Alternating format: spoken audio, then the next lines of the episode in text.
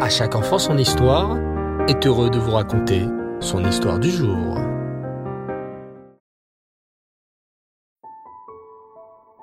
Shavuatov les enfants et Reftov, bonsoir. Nous voilà de retour pour raconter la suite de l'histoire de Yaakov et du Baal Shem Tov. Mais avant tout, comment allez-vous? Vous avez passé un beau Shabbat? Baruch Hashem.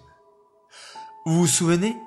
Yaakov était un pauvre garçon orphelin qui désirait de tout son cœur étudier la Torah, mais qui ne réussissait pas à retenir ce qu'il étudiait.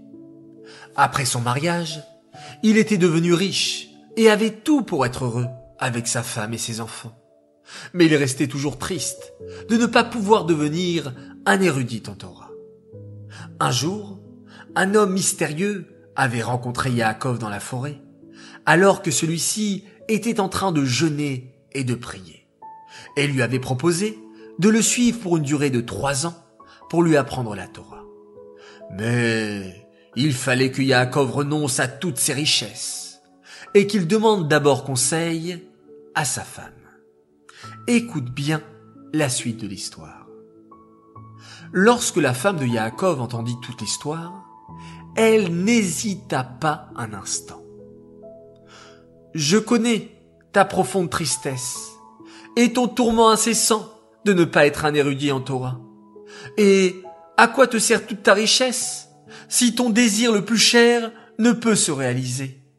Je suis d'accord pour abandonner toutes nos richesses et que tu suives cet homme.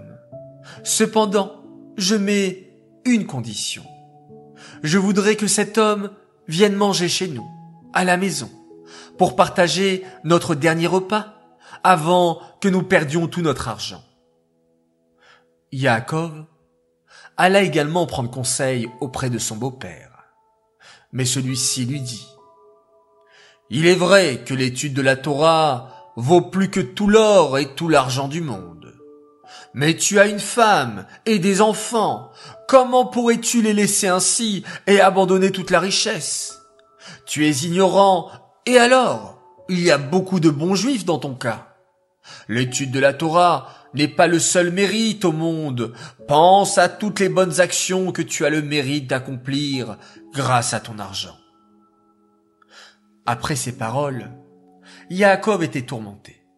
Il ne savait pas quelle décision prendre.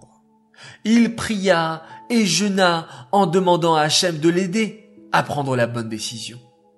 Mais au bout de huit jours, il en était toujours au même point. Il ne savait toujours pas que décider. Sa femme lui dit alors, Jusqu'à présent, je pensais que le désir d'étudier était si ardent dans ton cœur que tu étais prêt à tout pour cela. Mais si tu hésites ainsi, peut-être que tes larmes et ta tristesse n'étaient pas aussi profondes que ce que tu croyais. Si tu désirais si fortement étudier la Torah, serais-tu encore en train d'hésiter? Ces sages paroles éclairèrent soudain l'esprit de Yaakov. C'était décidé. Il était prêt à tout pour pouvoir enfin étudier la Torah. Il se rendit à la forêt, à l'endroit précis où il avait rencontré l'homme mystérieux huit jours plus tôt. Cet homme mystérieux, vous l'aurez compris les enfants, n'était autre que le grand sadique, Rabbi Israël Baal il arriva avec son bâton et son baluchon, et Yaakov lui fit part de sa décision en terminant par un grand soupir. Peut-être que tu n'es pas tout à fait décidé, dit alors l'homme. Il n'est pas trop tard pour changer d'avis. Yaakov lui répéta alors les paroles de son beau-père. C'est vrai, dit le Baal Shem Tov. Ce n'est pas tout d'étudier. Les actions sont encore plus importantes que toutes les connaissances du monde. Non, non, reprit Yaakov, plus décidé que jamais. Je suis prêt à t'accompagner pendant trois ans comme tu me l'as proposé. Avant de partir, Yaakov raconta au tzaddik la condition que sa femme avait mise et le Baal Shem Tov accepta de venir prendre un repas chez lui avant qu'il ne quitte toutes ses richesses. Lorsqu'ils arrivèrent, une magnifique table était dressée. Des bougies trônaient majestueusement au centre de la table, et les plats les plus succulents étaient servis sur une superbe nappe blanche brodée. Mais que signifie ceci? demanda le Baal Tov étonné. Je, je ne sais pas, répondit Yaakov. Il faut demander à ma femme.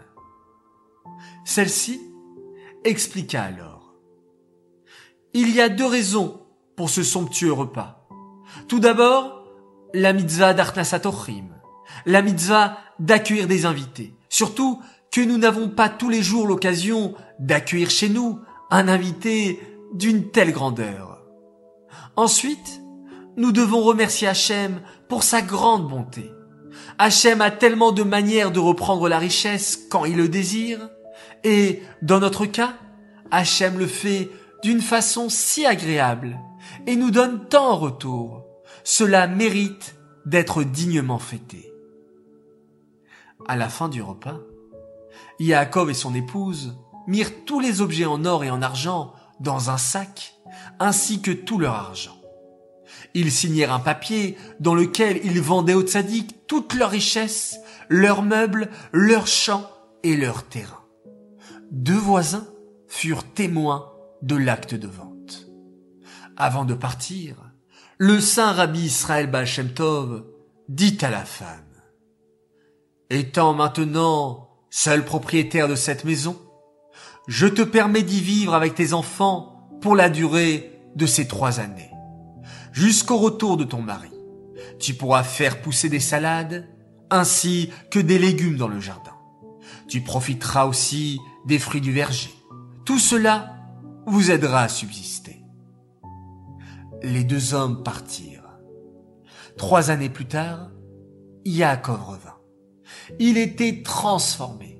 Les connaissances en Torah qu'il désirait tant posséder, il les avait enfin acquises. Il était heureux.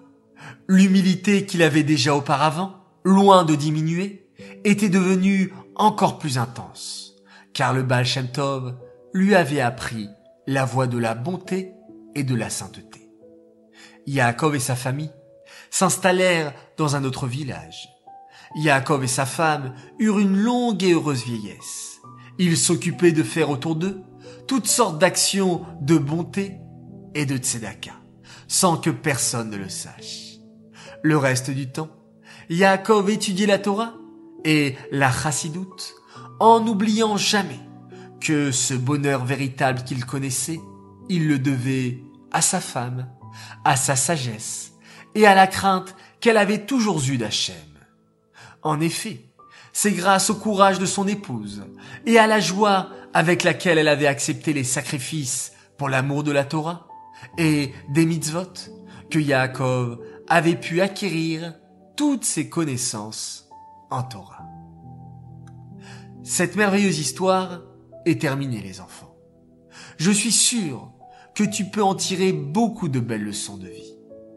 Nous lançons donc un concours. Réponds par WhatsApp avec un petit texte ou une note vocale ce que tu as appris de cette histoire et ce qui t'a touché. Peut-être la volonté à toute épreuve de Yaakov pour étudier la Torah, quel que soit le prix à payer. Peut-être l'attitude de la femme de Yaakov, qui a accepté avec joie de laisser partir son mari et de perdre sa richesse pour qu'il puisse étudier. Peut-être que c'est l'enseignement du Baal qui nous a appris à servir Hachem avec joie. Alors, donne-nous ta réponse par WhatsApp jusqu'à jeudi matin et trois grands gagnants seront tirés au sort parmi tous les enfants qui auront participé. Voilà, Haraba, bonne chance à toutes et à tous. Je vous dis Laila Tov, très bonne nuit, Shavuatov, très très belle semaine, qu'Akadosh Baoru nous apporte que des joies et de belles nouvelles. On se quitte en faisant un magnifique schéma Israël.